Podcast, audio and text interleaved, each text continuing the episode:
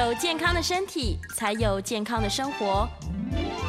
名医 On Call 专业医师线上听诊，让你与健康零距离。各位听众朋友，大家早安，欢迎来到 FM 九八点一九八新闻台。你现在所收听的节目是星期一到星期五早上十一点播出的《名医 On Call》，我是主持人药理诗诗。我们今天节目呢，一样在九八新闻台的 YouTube 频道直播当中，欢迎大家可以来到我们的直播现场，然后在聊天室呢可以做即时的线上互动。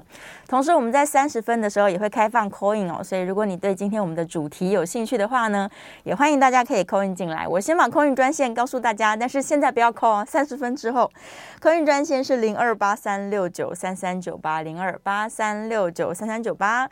好，今天是特别的日子，我们待会这个有一个重要的时间点，可能 等一下再跟大家宣布。我先介绍来宾，来宾是振兴医院新陈代谢科的时光中石医师，欢迎，欢迎石医师。听众朋友，大家好，早安，早安，早安。对，我们这两天连续在这个节目当中，哎。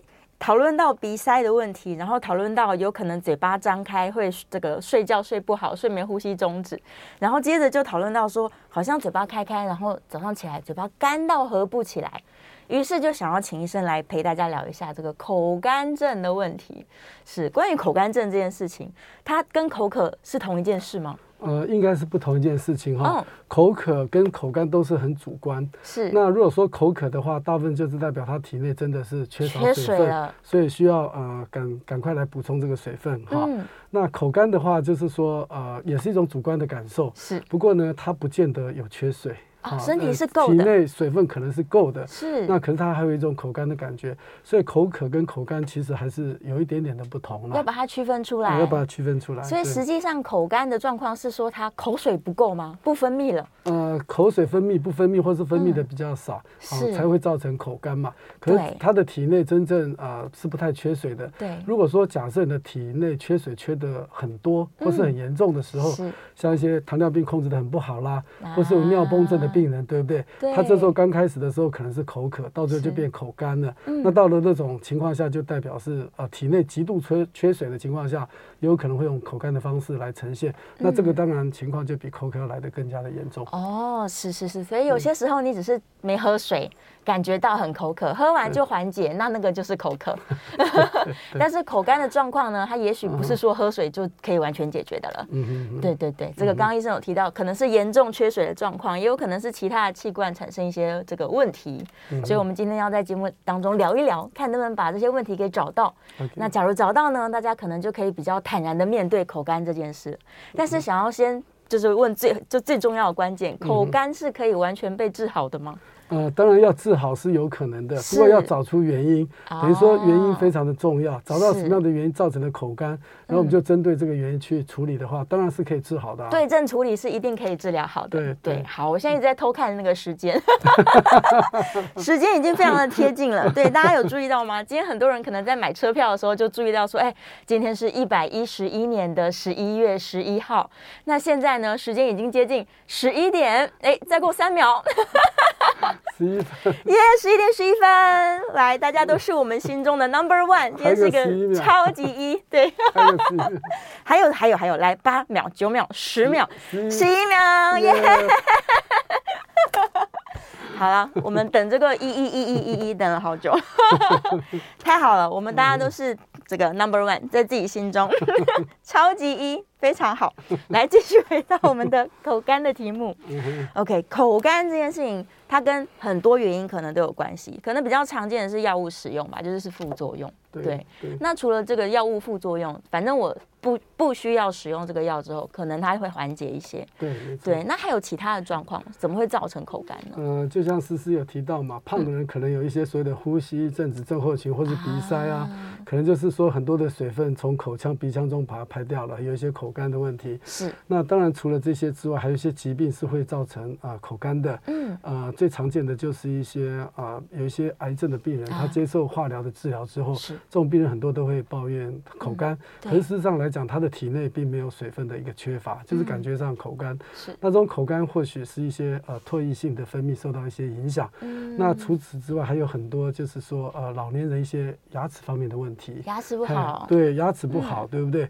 好，不管是这个所谓的呃牙周病啊，或者龋齿啊这些等等，也有可能会会造成口干。是。那甚至严重一点，口干之后可能还会有口臭的一个状况。对。好，那换句话说，其实口水在我们身体上来讲，也是有很多的一些呃保护的功能跟好处的存在。对。那这个之外，当然还有一些疾病，包括了这个甲状腺的亢进。嗯。好，这种会加速你的新陈代谢，可能也会口干。是。那当然还有一类也是蛮常见，就是一些自体免疫的疾病。哦，是是自体免疫的疾病呃，有可能会造成口干。嗯。像比较呃有名的一个疾病，也比较大家所熟悉，叫做呃 Sjögren Sjögren syndrome 哈。对。那这个症候群也会造成口干，它不但会造成口干，而且眼睛可能也会干涩，也会造成眼干哈、哦，这些等等。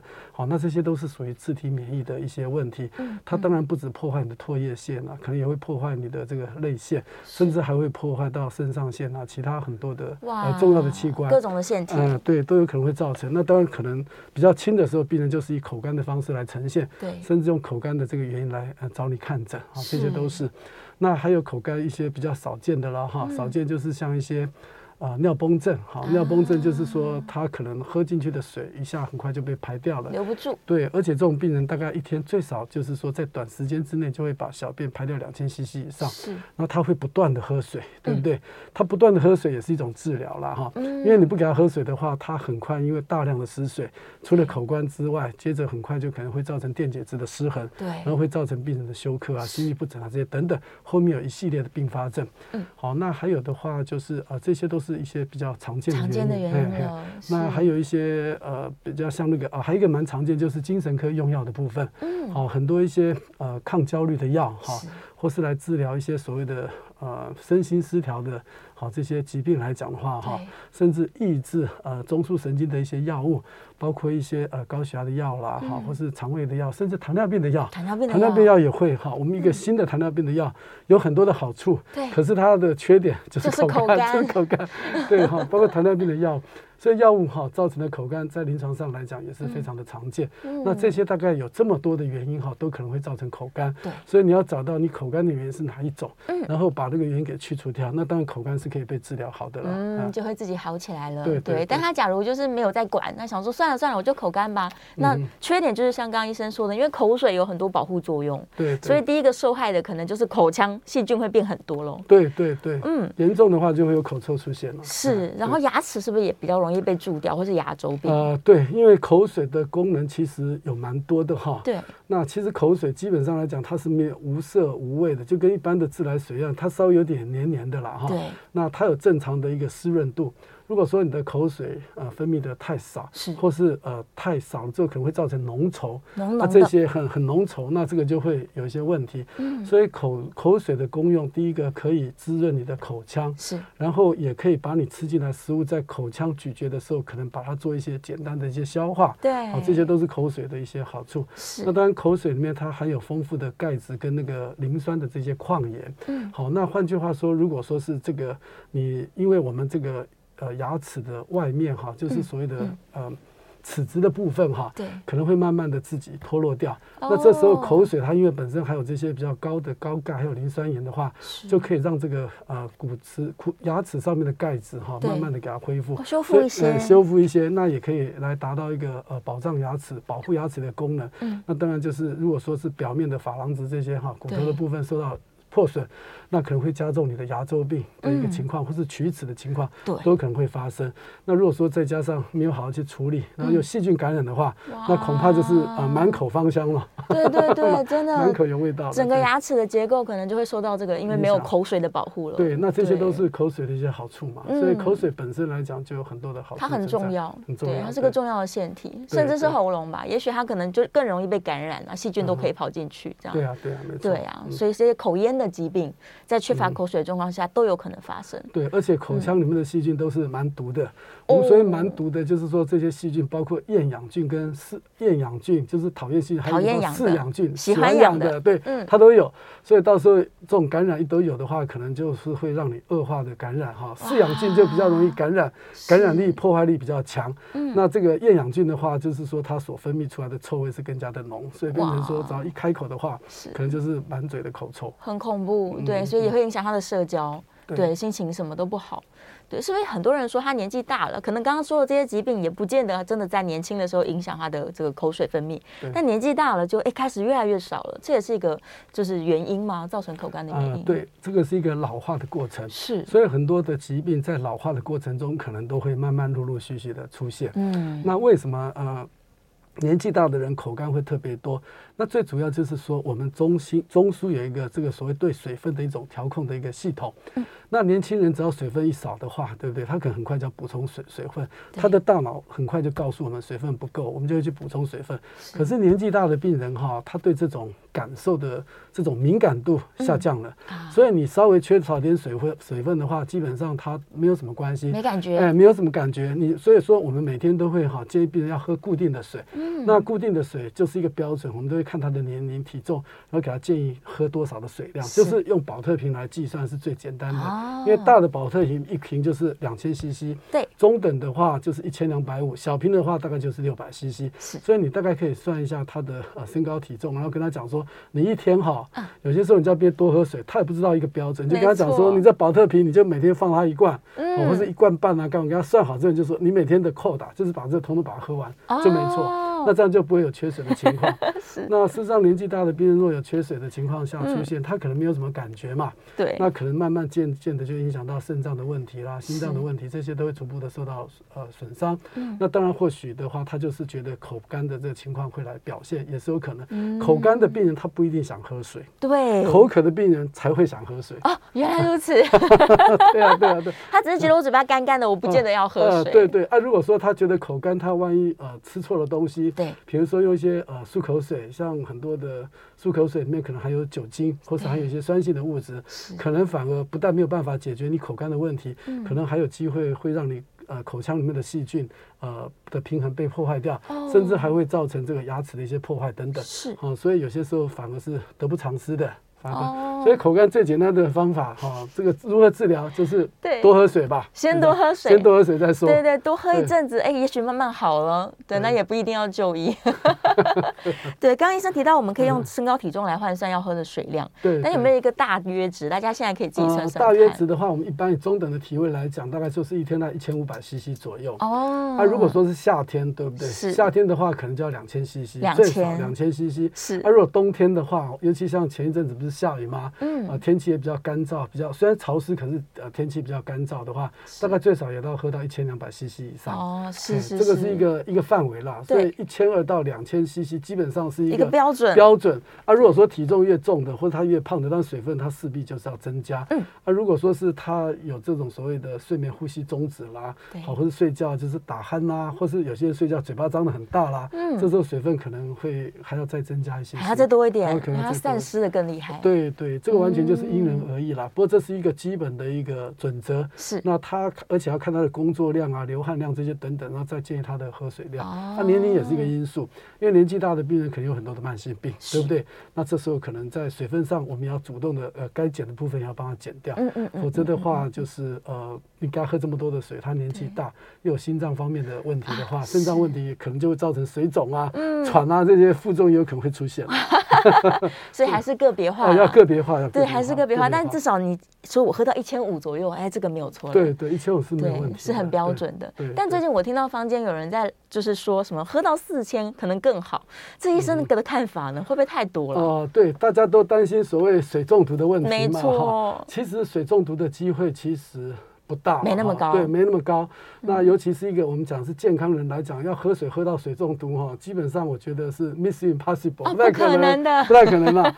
但如果说喝到水中毒的，代表他本身的器官可能有一些问题，比如说肝脏啊、肾脏啊这些可能会有些问题状况存在，或是他吃的比较咸，对不对？比较呃油比较高，呃淀粉比较多的这种情况下，可能需要呃比较多的水分啊，促进这些呃吸收的营养把它给排除掉或者分解掉、代谢掉这些等等。对。好，所以这个水分才要多。那如果说一天要喝到四千 CC 水的时候哈，我也考虑病人有没有可能尿崩症的问题。哦，这个我们就要去做尿的厉害了啊，尿的太多了哈，四千 CC 以上大概我们就会。尿尿四千 CC，我们就要考虑到尿崩症。对，如果说他喝四千 CC，对不对？嗯，我是觉得，除非他是一个很胖的哈，比如说体重超过九十公斤以上的，甚至百公斤，呃，他可能运动量又很大，或是他是一个运动啊运动员，他可能才需要这么多的水分嘛哈。是是。如果说运动员像那些呃跑者，对不对？做一个剧烈的运动，好，比如打个篮球、游个泳啊，或者跑步，全身都是汗，全身他都汗嘛。对。他的排掉的汗恐怕就排掉个一两千 CC 以上最少，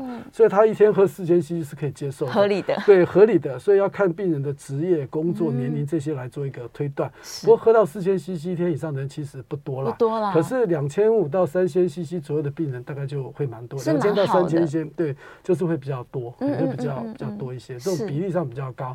我觉得三千 CC 以下会造成说喝到水中毒的机会，我个人认为是不太大。是还好，喝到水中毒就代表他可能器官本身已经是有问题的。是 是是，但如果你不能控制，你就是一直想要喝这么多水，那还是检查一下。哦，还有一种对，还有一种所谓的这个。这个所谓的尿崩症，就是所谓的心因性的啊，他是自己精神方面自己造成的一个状况。可是像这种病人，他水喝的多哈，你也不用太害怕。为什么？他的尿量可能也是蛮多的，是够的。对，所以呃，有进去四千，出来个两三千，那大概就 OK。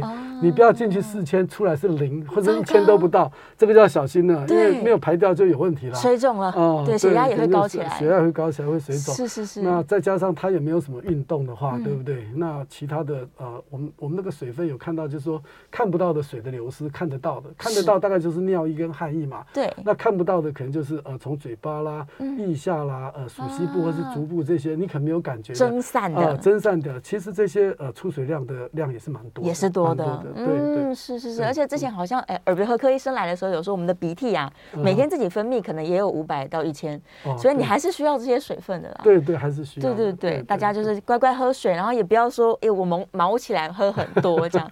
有些人每次听到医生交代要喝水，他就开始一次喝一千 CC，这样一口气喝很多，这也不太建议吧？嗯，这种病人大概也不太多吧？对，因为喝一千 CC 其实他会胀的。如果说他没有去把它消耗掉，他喝一千 CC，一次喝一千 CC。啊，是不太舒服的。对，除非在这种情况下需要喝到一千 CC，而且是短时间之内。是，就是你要去做肠镜跟大肠镜，你要去做大肠镜，到最后他给你这个泻嘛。对。所以到最后要喝大量的水，而且可以十五分钟内 要喝一千 CC 的水。啊，这种东西大家有最经验做过大肠镜就会知道，我也做过，所以我了解那个短时间之内喝一千其实蛮痛苦的，很胀啊，对啊。对啊。可是那个是短时间没有办法，我们自己体内也可以作为调节，嗯，所以基本上那个是为了做检查嘛，又不是每天让你这样喝，每天这样喝真的会受不了。有些人他真的是很很不习惯喝水，然后经过大家提醒之后，他就反正有水的时候他就咕噜咕噜咕噜一直灌，然后又忘记喝水了。对，像这种朋友我都想说，那是不是分散一下比较好呢？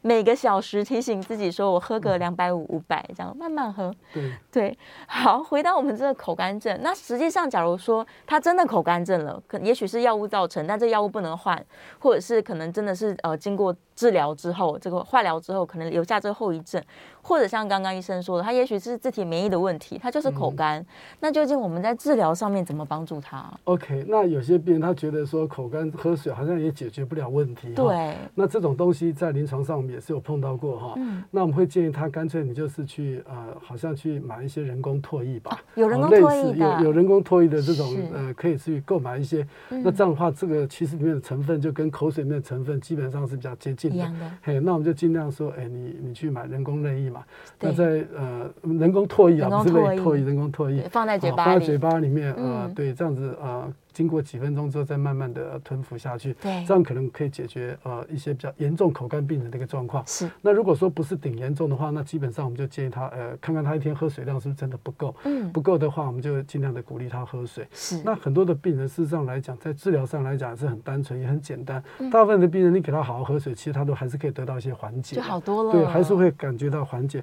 除非有比较严重的一些感染啊、口腔溃疡或是口腔破皮啦，是。哦，这种比较严重，他可能没有办法喝。喝水的话，可能就是呃方式可以从点滴啦，嗯，或是从这个鼻胃管啊，这些都还是可以进去的，啊，还是有一些方法可以帮助病人摄取到一些比较足够的水分，就是去帮他补充水分，对对对，对，然后让他口腔长保湿润，对对对，是这个真的万不得已的时候，他也是有药物可以使用的吧？嗯，还是有啊，我们就举个就我自己来讲好了，只要天气冷，像前几天虽然下雨，对不对？我的嘴唇就开始会会很干燥、裂，干裂，对。如果说不赶快涂上一些面霜的话，很快就很难过。所以我基本上我的随身就是有个面霜，我只要觉得嘴巴干的时候，我就涂一涂。对，啊，我觉得我嘴巴敏感度比这个空气间的湿度的那种测这个除湿机还要更还要更清楚。我觉得我只要觉得嘴巴干，就觉得湿度大概已经低于六十了。哦，太好，太准确了。开玩笑话。对，这也是一个办法。对，因为你不涂它的话，可能就会开始嘴唇就破掉了。对呀，甚至会流血呢。对，严重的话，有些时候这个脱皮，对不对？你还不能去抠它，yeah 抠它就有人流血，啊，流血当然就更不舒服了。嗯。所以我就很简单，呃，就是带带个类似的护唇膏，我随时觉得不够就随时涂抹，补一补就解决了。是，就会好很多。但是好，我们刚刚提醒他们说要喝水，但有些人他就是非常讨厌喝水。但是不是，假如我是已经口干的人，我又一直喝咖啡，甚至喝酒啊、啤酒啊，其实是没有办法解决的吧？对对对，没有办法解决的。那你要知道，喝咖啡这些东西哈，因为它是一个刺激的一个因子，它里面的成分里面可能就有一些会抑制一些呃唾液的分泌，可能未得其反哈，没没有得到好处，可能反而会受到一些伤害。对，甚至可能会更干哈。嗯、那事实上来讲，有些时候呃，包括呃，咖啡里面不外乎是美式的嘛，对，或是拿铁，拿铁里面有有牛奶嘛，牛奶一些蛋白质，对不对？是。那像这种蛋白质，如果说在口腔啊、呃、没有立即把它去处理的话，嗯、可能会造成呃分解，分走的分解的话，蛋白质就会产生阿摩尼亚，这口味味道就非常的不好闻，对，就可能更重，甚至还会加重你的口干的一个状况哈。哦、所以像这种比较刺激物的咖啡啦哈，嗯、或是一些。辛辣的东西啦，酒精啊，这些这些食物来讲，其实对口干没有太大的帮忙，没有好处。对，那倒是可以，呃，我是觉得可以，呃，食物过后可以喝点绿茶啦，茶类，我觉得茶不错，茶它可以去汁嘛，嗯、然后又能够补充水分嘛，对而且也有点治疗的一些好处在，啊，所以说茶对茶其实是不错的一个选择，是可以的，嗯，是可以的，也可以顺便带来一些芳香。对对对，茶我觉得不错。其实我们国人应该，呃，我觉得应该是鼓励多喝茶，不是多喝咖啡了。是。可是我们现在你看，这个这个咖啡店三步就一家，到处都是，好到到处都是啊。可是茶的话好像就很少。大部分是手摇，但手摇的茶叶也不确定到底是。对对对。我们喝茶也是鼓励大家，就是说现泡的茶马上就喝掉是比较健康，才会有这个所谓的多酚的成分在里面。对对对，而且台湾的茶品质很高啊。对，台湾的茶品质是很好的，非常非常好的。所以顺便也鼓励大家说，哎，真的不想要喝水，那至少你喝点现泡的茶，对对，高品质，可能可以去挑一下产区，还多一个乐趣，可以逛逛街这样。对，好，我们稍微休息一下，进一段广告。广告之后回来呢，我们继续来讨论我们今天的主题，关于这个口干症，以及我们到底要怎么对应它，有没有什么生活习惯上面我们可以注意，然后调整的，让你可以不要这么口干哦。因为刚刚有提到这个副作用实在太多了，整个牙齿啊、口腔的味道啊都不好啊。好，休息一下，广告回来之后呢，大家可以来聊天室留言。大家 FM 九八点一九八新闻台，你现在所收听的节目是星期一到星期五早上十一点播出的《名医央叩》，我是主持人要李诗诗。来，我们现在是可以开放 call in 的哦，call in 专线是零二八三六九三三九八，欢迎大家 call in 进来。我们再次欢迎现场的来宾，振兴医院新陈代谢科时光中时医生，欢迎，欢迎，谢谢。是啊，我们十一月。哎，十一月十一号，一百一十一年，然后访问十一师。我昨天就在跟制作人说，哎，我们今天真的满满的一，非常开心。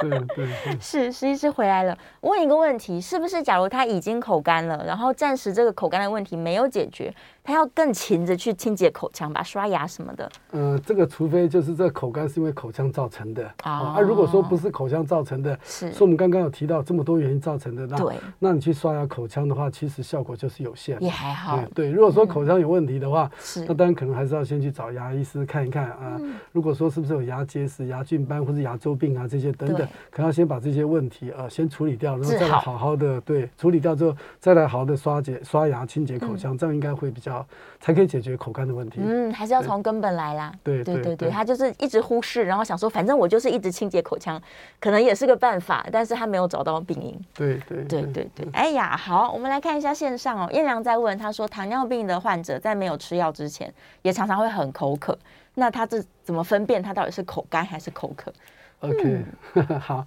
那口渴的话就是说呃代表体内呃缺乏水分。对，那。呃，在节目中之前，以前都有多次的提过，糖尿病的病人大部分都是没有症状的哈。嗯。那等到他有一些症状出现，比如说吃得多、喝得多、多尿尿多啊、口渴啊这些等等，嗯、就代表他代表他已经很严重的一个状况。是。那刚开始的时候就是口渴哈，就是比较口渴。嗯、那当然最好就去摄取一些水分，让这个血糖降下来的话，嗯、也可以舒缓这个呃口渴的一个情况。是。那问题是很多病人他如果说都不知道糖尿病的情况下，他口渴，他的孝顺的孙子或者儿子们可能就给。他买了很多的冷饮，比如说冬瓜茶啦、哈、啊、柳橙汁啦，糟糕啊、呃！对，这样一喝之后，他的血糖更高，嗯，那他就变成口渴，然后呃，就是变成呃口渴的会更严重，对，然后到最后呃。更口渴，血糖更高，是变成口干了。是，那这口干我们从两两个地方就可以判断出来。第一个，你看病人的皮肤，那个病人皮肤你摸起来就是干干的，这是第一个，表面就干了。对，第二个就是看他的口腔，是看他的舌头，因为我们正常人的舌头就跟草莓的颜色是一样的。对。可是那种极度缺水造成口干的一个状况下，他的这个。它的这个舌头不是草莓状，而是呈现青苔状，甚至上面还有一些裂痕，那就代表是水分不够了。非常干。那这种就属于很严重的口干。是。所以口渴跟口干对糖尿病病人来讲的话，还是有程度上的不同。嗯。刚开始的时候是可能口渴，口渴。可是你没有把它血糖想办法控制下来，包括吃药、打针等等，那可能久而久之的话，它就变成口干，口干就更严重了。嗯。我们在身体检查上来讲，很快就可以判断这个病人缺水的状况。对。那像这种情况下，就是极度缺水。那当然第一步就是要。给他液体的输注的治疗，然后再开始打胰岛素，然后再去查他为什么原因造成血糖这么飙高的一个情况出现。是是是，所以这的确是个很好的警讯哦。对对对。然后叶良就接着问了，他说这些比较胖的人可能比较容易罹患二型糖尿病啦。对对，但是呢，这些人体重反而会减轻，就是我们说的吃的多、喝的多、尿的多，但是体重下降。对，那这个就是呃，这个就是更严重了嘛。是。所以你胖的人比较容易得到糖尿病，没有错。可是当你得到糖尿病，你不去控制它的话，当他这个血糖慢慢的上升，累积了，但就吃出现了吃多喝多尿多，然后体重减轻的现象。嗯、所以那种体重减轻，那这种体重减轻是不正常体重的减轻，是不好的，不好的，对，对是因为生病所以让你瘦下来的。嗯，那我们讲的体重减轻，我们是希望在你血糖控制好的情况下，慢慢的瘦下来，减肥，慢慢减肥，少吃多动。那这种体重减轻是属于良性的，那你血糖当然是好的。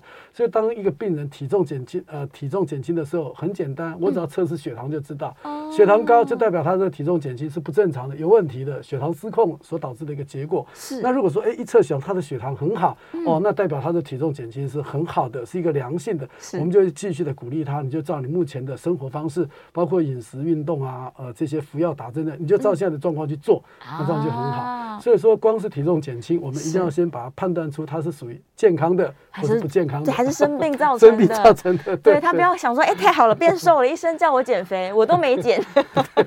他就瘦了，很开心啊！不开心，不开心，对，很很大的问题。是啊，因为他如果真的是因为病重了才造成体重减轻，那问题很多了。对对，因为糖尿病会造成各种这个全身性的问题嘛。对，所以还是要小心。谢谢燕良的问题，燕良的这个提问非常非常好。OK，那如果是口干的问题，我们刚刚提到说他不要喝刺激性的饮料，但是吃东西呢，吃东西没有什么影响。基本上大部分的食物都不太会影响了，不过有一些东西尽量还是避免。嗯、我们就举个例子哈，是太甜的啊。或是太咸的，对不对？重口味。当你在咀嚼的时候，你就觉得说，好像你的口水的量不太够。对。好，或是你暴饮暴食，一次吃很多的时候，在咀嚼的过程中，你会觉得这个东西吃起来比较干。那其实这个就代表你的口水相对的来讲比较不够了。那口水的量呢，基本上来讲，它是有一个润滑的作用。所以当你吃东西吃的多，它的口水可能就会分泌的比较多。或是你吃一些比较干食会吸水的，类似人家讲说会吸水的一些食物等等，那可能就是说你在吃的。的过程中，可能会觉得口干舌燥了。对，那就是像一些很辣的东西，虽然有些时候你不是真的口干，可是会烧喉咙啊，会啊，会。觉得很饿，赶快喝水，类似这些，好，或者吃很甜的东西，好，或者吃很甜的水果哈。是。那有些吃完之后，你就觉得，哎，吃的这些东西都是很口渴，对，或是大家去呃参加一个聚会应酬回来，呃，发现水就会多喝很多，那就代表吃进去的食物的盐分、糖分跟油分的油脂的话，可能都过多了，所以会造成你要喝水。那这个喝水的话是一个保护的机制，嗯，那当然目的就是希希望这个口水的分泌能够增加，而且你一些体内的水分也能够得到一些保持啦。是。那当我们喝水一个很重要的目的就是把吃进来过多的糖分、盐分跟油油脂的这些东西，想办法把它给代谢掉或者排除掉，还有这个好处在。所以那个喝水是一个健康的一个代偿性的一个动作，是好事。对对对，但尽量还是不要吃这么重口味啦。对，还是吃清淡的。对，假如你已经有这个口干的状况的话，那就那就吃清淡一点。对对对，然后可能汤之类的多喝一些，对，喝一些炖汤。呃，最好就是大家去吃涮涮锅，就不要加这个蘸料。我常常会跟听众朋友讲说，你今天涮涮锅，那就是。烫一下，拿起来就吃就好了，根本就等于说，简单讲就是吃食物的原味了。是是是，不要吃这些添加剂啊。有的人是旁边那一盆佐料一直换，你知道，吃完了再加，吃完了再加，都比较不健康，口味太重了。对对对，不建议不建议，大家还是尽量吃原味啦。而且舌头是可以被训练的，你吃一阵子，你吃得出来了。对，没错，舌头的味蕾是可以被被训练、被改善或是调变好的。对对，如果你一直都给它添加很多重口味，它现在就是一直要被刺激嘛。对对，那你练练练习一下，我们吃清淡，然后吃原味，哎，慢慢就发现很好吃。对，我自己也是这样，以前不能喝无糖豆浆的，对，然后久而久之，你发现哇，这个豆子本来就很香啊。对，没错。对啊，真的真的，所以不要一开始排斥就拒绝，因为这个清淡对我们有很多好处。然后刚刚我们有提到一个免疫系统失调的这个休休格兰氏症候群，休格兰氏症候群，对，它是自体免疫疾病。对，它会攻击到很多的地方啊。唾液腺只是它其中的一个地方啊。只攻击，对，特只是其中一个。其中一个而已。对，它会会攻击到呃肾肾脏啊这些等等很多的重要的器官都都影响到。可是它有些时候可能症状在不是很严重的时候，可能病人的主诉就是口干。所以我们来讲的话，如果说我们查帮他查口干的原因，如果说没有查的没有办法确定是哪个原因造成的时候，我们就会建议他你要不要到呃。那个过敏免疫风湿科，请他们那边的医师帮你看一下那个口干的问题，是不是有一些自体免疫疾病的存在？哦，所以他要治治疗的其实是失衡的免疫系统。对对对，从那个地方着手才对。对，我还有听过一个状况是说，他好像唾腺阻塞了。这唾腺怎么会阻塞啊？嗯，是有感染，就细菌跑进去吗？还是怎么了呢？唾液腺阻塞的话，哈，大部分有些时候就是说，除了呃，思思你刚刚提到的唾液腺感染造成的一些阻塞之外，是，那当然还有一些手术呃过程中可能造成的，比如说控制到一些唾液腺的神经，对，在做面部或是头颈部的手术的时候，可能影响到或是切除到伤害到了，所以有可能会造成这个唾液腺的呃分泌可能量比较不够。嗯，好，一个觉得口干就是说以唾液腺的角度来看，就是两方面，一个是分泌的太少，是。一个就是被阻塞嘛。嗯，好，那如果说是。神经这些外科这些造成的侵入性的一些检查或是治疗的话，可能就是说减少它的分泌。那阻塞的话，就是说让它没有办法啊排除掉。所以这两个因素可能都会造成口干的一个状况。是是是。所以基本上原因也是蛮多的。那药物来讲的话，呃也是哈。那药物来讲，呃也会呃造成一些啊所谓唾液腺分泌的一些减少。对。那当然比较常见的就是化疗。尤其化疗的病人之后哈，你口干没有好好处理的话，他可能接着就是口腔的溃烂或者。呃，这个溃疡，好，那可能就会更严重，就会造成细菌的感染，就会甚至丧命。而且这些接受化疗的病人，他的本身的免疫力就比较弱，而且呢又破坏掉这么呃重要的一些器官，嗯，好，所以说很容易就会造成一些所谓的败血性休克。好，化疗的过程中白血球会下降，的抵抗力变少，所以会呃会变得很差。所以很多这个病人哈，就是说对这种口腔的溃疡在治疗上来讲会非常的困扰。嗯，那为了预防霉菌的感染，有些时候。啊，医师们都叫他每天要吃东西之前要喝漱口水，啊，吃完之后也要再喝漱口水。他那个里面最主要就是用了一些很多抗霉菌的药物在里面。哦，那因为怕霉菌的这些感染，对，所以说用了很多的药物在里面。那当然现在也有一些很好的一些食品嘛，哈，当然这些食品可能呃不太便宜哈，可能它的就是说它的氨基酸是比较容易被吸收的，而且有可能对口腔的这个黏膜破损的地方形成一个好像很一个呃药物所造成一个保护膜，是让病人在呃吃的过程中来讲呃不会感受到那么的疼痛啊，或是不舒服感，这个东西是有的，自然的保护它。哎，对，这个东西也是有，不过我我所知道这种东西它都不太便宜啊，都比较高价高价一点。对，是是是，然后包含这个漱口水的使用，也跟刚刚医生有提到的，不是说你去坊间乱买一个什么高酒精的漱口水，没没有，它是设计好，对。有，对，是挑选过说是要抑制霉菌感染，对，预防口腔的其他感染的，对，不太一样。是是是，所以假如你自己想说，那我试试看来漱口水的话，记得就是挑没有酒精的吧。嗯，对，应该是挑比较中性的比较好，温和的，对，不要太刺激的。对对对，因为任何刺激，刚刚医生都有特别强调，对口腔都是一个就是加强的伤害，有可能会造成你更口渴或是更口干。嗯，对，这个症状可能没有被你治好，还更加严重了。对，真的是。哦，燕良在问说，喝茶不是会利尿而脱水吗？喝茶不至于喝到脱水吧？对，对，喝喝茶是有点呃利尿的一些效果在了哈。对，然后造成这个脱水的状状况，我想不多了。嗯，如果说大家有习惯喝茶的这个听众朋友来讲的话，喝茶你有些时候会觉得嘴巴有点干了哈。对，那可能就是说因为喝水有点利尿的效果。好，如果说大家三五呃好友大家聚在一起喝，那喝茶都是慢慢喝，而且是一杯接着一杯哈。对。这时候等到你喝完之后，觉得口口腔可能会有点这种口干的这种感觉。对。那这个是因为呃尿排的比较多嘛。哦。再补充一些水分。再补充一些水分其实就可以了。是是是，而且我都会觉得那个回甘会生津呐。对啊，对，就是口水好像也变多了一点。对对对对，虽然微微口渴，但利尿也好啦。我们增加一下新陈代谢、血液循环跟体液的循环，对，也都是一些好事。对，顺便又再推广一下台湾的茶叶。好，来，我们口干暂时聊到这，我们准备要进广告喽。大家如果有任何的疑问的话，欢迎在聊天室可以留言。那我们的 call in 专线也是持续开放的，零二八三六九三三九八，零二八三六九三三九八。我们休息一下，广告之后马上回来。FM 九八点一九八新闻台，你现在所收听的节目是名医央叩，我是主持人要李诗诗。再次欢迎今天现场的来宾是振兴医院新陈代谢科的时光中石医师，欢迎。对，谢谢。好，回来了。我们今天再次祝福大家一百一十一年十一月十一号开心。对，开心。现在是十一点当中，还没十二点呢。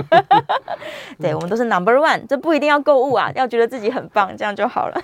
来吧，我们有个 call in，林先生，林先生请说。哎，呃，思思好，还有石医师两位好。林良早、嗯。那个，因为今天是一一一嘛，所以我还是重点是 call in 问个问题哈。对，太好了。其实刚刚有说到哈，这个甲状腺功能亢进的人，他也是会有一点这个口干或口渴的问题哈。对。那我接着这个问题，想要再进一步请教石医师。那甲亢他有一个好朋友叫做甲状腺功能低下，嗯，他的功能如果一旦低下的时候，哎，我的运作通通都慢下来啦，哦，那个新陈代谢也慢下来啦。那甲状腺功能低下的人，他会不会变得不喜欢喝水？啊，会会会有可能，对，里面的水分刚会滞留，嗯，OK，因为排不出去了嘛，因为新陈代谢都都停下来了，太差了。那那如果是甲状腺功能低下的人，他该怎么办？那抗进就是多喝水吗？想请教，我在现场收听，谢谢。谢谢。OK，呃，的确，呃，叶良有提到就是低下的状况，嗯、低下状况其实病人不止不喜欢喝水哈，他的整个生活的社交习惯是完全都降低的。啊、哦。比如说他不喜欢跟人家讲话，对不喜欢外出，一个人就是喜欢待在那个地方。懒洋洋。所以对，所以甲状腺低下在以前都很容易被当成忧郁症来处理。嗯。好，说这个对吧？那另外一个就是说，它的确会造成一些水肿，不过它的水肿跟我们一般的水肿是不太一样。一般心脏或是肾脏啊，哈，肺脏、肝脏造成的这种水肿哈，我们叫做腺压式的水肿，就等于说你用手去压的时候，它会凹陷下去。对，这种水肿啊，甲状腺低下的，它那个是一种所谓的粘液性水肿。嗯。啊，粘液性水肿的话，它压下去其实它是不会凹陷的，所以跟我们一般知道的或是经常看到的凹陷性的水肿是不太一样。不一样。好，它的确看起来病人也是有肿肿的，可那个叫做粘液性的水肿。嗯。好，那这个就是因为整个代谢呃下降所导致的一个。个结果。那当然，这个病人的尿量来讲，它不会减少，他的尿量还是正常的。正常的。对，那像这种情况下哈，在治疗上，我们并不是说鼓励他多喝水。我们治疗上来讲，既然已经是确诊了甲状腺功能低下，那我们当然就是要给他吃这个甲状腺素。好，那甲状腺素从低剂量慢慢的增加到一个高剂量，或是达到一个治疗的剂量，这样的话，他的情况就可以缓解。嗯所以像这种低下病人，你鼓励他喝水，恐怕没有得到好处，好，可能反而是呃得到坏处了哈。所以呢，还是要针对疾病的问题去处理它。那如果说你把甲状腺功能恢复的话，那当然它的喝水的口干的情况就呃改善了，或者体内缺水的情况就改善了。那相反的话哈，亢进。那抗进的话，我们在适当的情况下，虽然鼓励病人可以稍微多喝点水，可是也不能喝太多。你还是要针对他的病因去治疗。你要用这种所谓的抗甲状腺的药物。为什么？因为甲状腺亢进的病人，他心跳很快，对不对？那我们都希望他不要过度剧烈的运动。然后你叫他喝很多的水的话，哈，那恐怕不见得有好处。哦。那当然，亢进的病人为什么水分会相对的比较不足？那就是因为他心跳快嘛。这个也是需要一些消耗掉一些水分，或是他会病人比较兴奋。好，所以它也会比较热，好，散热的会比较多，所以变成全身都热乎乎，所以它的水分是相对的是不够。那这时候你补充水分的话，而没有去针对它的甲状腺去治疗的话，你水分过多的话，可能反而会造成心脏方面的问题，因为它已经心跳很快了，对。这个血液都已经打不出去，你给他再多的水的话，恐怕还会增加他心脏衰竭的一个机会。所以在这种情况下，补水不是主要治疗的一个原因所在。虽然它不够，所以我们还要治疗他的，最主要还要治疗他的甲状腺亢进，要给他服用这个抗甲状腺的药。当然，他缺水的问题就很快就解决掉。所以重点就是说，还是要找出他缺水的病因。找到了病因之后，解决他的病因，他的口干缺水的状况才可以一并解除，才是真正的解决。对对对对，也不是说我在家一直猛喝水就就好了。对，不是这样的，我们一定要找到原因哦。OK，我来看一下线上，哦，刚好有这个。郭先生，哎，乃真是小姐吧？小姐在问说，平常吃很多水果，这可以水果可以算喝水的量吗？呃，可以的。你只要是液体，不止水果啦，我们咖啡啦、茶啦，哈，这些只要是液体，包括稀饭啊这些等等，都算，通通都算。对，这都可以算入呃这个喝水的量，可以的，没有问题。好，对，真的不爱喝水，那你就多吃一些有 有含水分的东西吧。也可以，对，也是一个办法。对，OK。哦，电话线上有一位陈小姐 call in 进来，陈小姐请说。喂，你好，哎，两位，两位。两位好好，我我想请教一下，因为我，呃，我体检，嗯，六十五岁，他他说，呃，他说我有点有一点甲状抗那个亢进，嗯、呃，那他就叫我，呃，喝，呃，这么吃那个什么低钠的，那我我就我很好奇说，说我怎么会有会有甲，哎，不，甲状腺亢进这种这这种毛病呢？我我蛮蛮纳纳闷的，那要怎么预防？嗯，那这个这个可以治疗吗？是，好，感谢，谢谢。啊，呃，陈大姐，甲状腺亢进是可以治疗的，而且是可以完全治愈的一个疾病，好，是绝对可以治疗的哈。那第二个，你说怎么得到的，对不对？百分之八十的甲状腺亢进，它也是属于一个自体免疫的疾病。哦。好，那另外，当然除此之外，还有很多的原因会造成甲状腺呃功能过高的一个情况。嗯。比如说，就是说呃甲状腺发炎呐，对不对？或是这个吃了太多含碘的东西啦，好，这个也是有可能的哈。或是呃还有其他长一些肿瘤啊等等啊哈，这个都可能会造成甲状腺亢进。对。不过这百只占了百分之二十，相对的是少很多。所以我们基本上就是说，如果说是它不是属于自体免疫疾病的话，我们一定要找出它的真正的原因，好，然后予以对症治疗哈。那你刚刚有提到，那甲状腺亢进的病人哈，也有就是会造成心跳快，可能会造成血压的上升，所以他会建议你吃低钠。那在你亢进的这个过程中，其实你不只要吃低钠，你可能还要吃低碘，啊，就是含碘的这个。这个量要比较少一点。那如果说等到你这个甲状腺亢进，你的甲状腺功能大概经过治疗两个月左右的时间，你的甲状腺功能应该会恢复到正常。那如果恢复到正常的时候，这时候呢，你这个血压也慢慢的就恢复了。然后你也可以吃一些呃含碘的东西了，就等于说两个月之后，你的生活形态跟一般人就是说没有什么样的差别。没有差别了。对，所以不只要吃低盐，而且还要最重要还要吃低碘。对，限制这个碘的摄取啊。这是陈小姐的问题啊，谢谢。接下来林小姐，林小姐请说。啊，两位好，你好，不好意思啊，我家人他是被诊断是那个糖尿病，嗯，然后他超过七十岁了，是，所以他有定期到医院去做抽血啊，还有治疗，嗯，那请问哈，如果说他糖化血色素已经在七以下，嗯、那还是要一辈子都吃药吗？OK，好好，谢谢林大姐的问题哈。嗯七十岁的话，我目前来讲啊，糖化血色素的确是控制在七。如果七以下啊，他年纪又那么大，对不对？如果说他假设他是一个健康的人的话，他没有什么并发症，对不对？嗯、那当然我们是可以考虑慢慢的减药或是停药，这个都没有问题的。那在我们门诊的病人里面来讲，大概十个里面有一个糖尿病的病人哈，他是不需要吃药，也不需要打针的，是他只要做饮食的控制跟运动就可以了。当然重点就是说，虽然你有糖尿病不用治疗，嗯、可是你还是要按时回来，三个月要回来追踪一次你的糖化血色素，没错，追踪本身也是一种治疗。嗯、那最重要就是说，很怕病人就觉得说啊，既然这样我就不用回医院了。其实这观念还是要做调整，要追踪，追踪。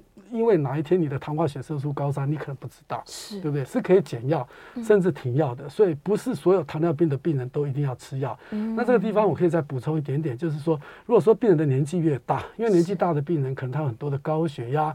或是心血管疾病啊，好，或是胆固醇的问题，有很多慢性病的时候，这时候我们可能要求糖化血色素就不需要控制这么的严格，我们可以做适度的放宽。所以我常常会跟我的病人讲说，年纪大，呃，大家都不喜欢，哎，可是对这种慢性病控制来讲，它是有福利的，它是可以稍微放宽的，所以你也不要这么的预嘱，对，不用这么严格了，我们 稍微松一点，可以稍微松一点，对对对，对，所以他就很快可以，哎，我控制的很棒，我现在在安全范围里，对对对，是是是，大家不要太害怕啦，其实现在的药。都蛮好的，对，就算医生说你不能停药，你还是要吃药，但是这副作用没有大家想象中这么恐怖。对，其实不吃药的副作用才比吃药的副作用还大的大，多的多，严重的更严重。真的，就是失控的血糖才是最恐怖的事情。对，所以大家就是不要不要害怕药物，对，该治疗治疗，该追踪追踪。对啊，是是是，控制的很好了。我们要先恭喜这个林小姐的家人了，对，控制的很好，所以是一件好事，可以跟医生讨论了。好，最后我们只剩下不到一分钟的时间，有没有什么？交代大家，这个假如真的有口干的状况的话，医生交代大家注意点什么？OK，呃，交代，这听起来有点松快，好像要到早上地去。哦，没有，把嘴巴闭起来，不要用嘴巴呼吸，可能是个方法。好，如果说你有口干的话，当然我们建议你还是先喝点水。如果说喝一些水能够解决你的问题，大概代表你的问题并不大，好，这就解决了。啊，如果说你觉得这些都有做到，然后这个口干的问题真的困扰你，你觉得蛮严重，甚至影响到你的睡眠的时候，你一定要去看医生。一定要让医生来帮你呃找出呃你造成呃口干的一个原因。是是是，所以就诊是一个关键。对，那如果说年纪大的病人，你已经有牙周病或者口腔方面有问题，那第一个应该要先去看一下呃牙科医生，看看口腔上有没有问题啊，先把嘴巴的问题解决掉。嘴巴嘴巴问题解决掉之后，再来考虑内科的问题。是是，所以他去内科挂号就可以了。对对对，嗯嗯嗯，就让医生全面地毯性的帮你检查。对，我们刚刚说原因多到不得了，所以你要先检查你的用药啊，你的慢性疾病啊，就是等等的。一定要找到原因啦。对，对，今天非常开心，谢谢我们的十一时光中医生，在我们 一百一十一年十一月十一号 十一点的时候来到节目当中。我还是觉得今天的日子很特别。对，我们也许等一下出去可以这个买个买个什么，买个彩券之类的。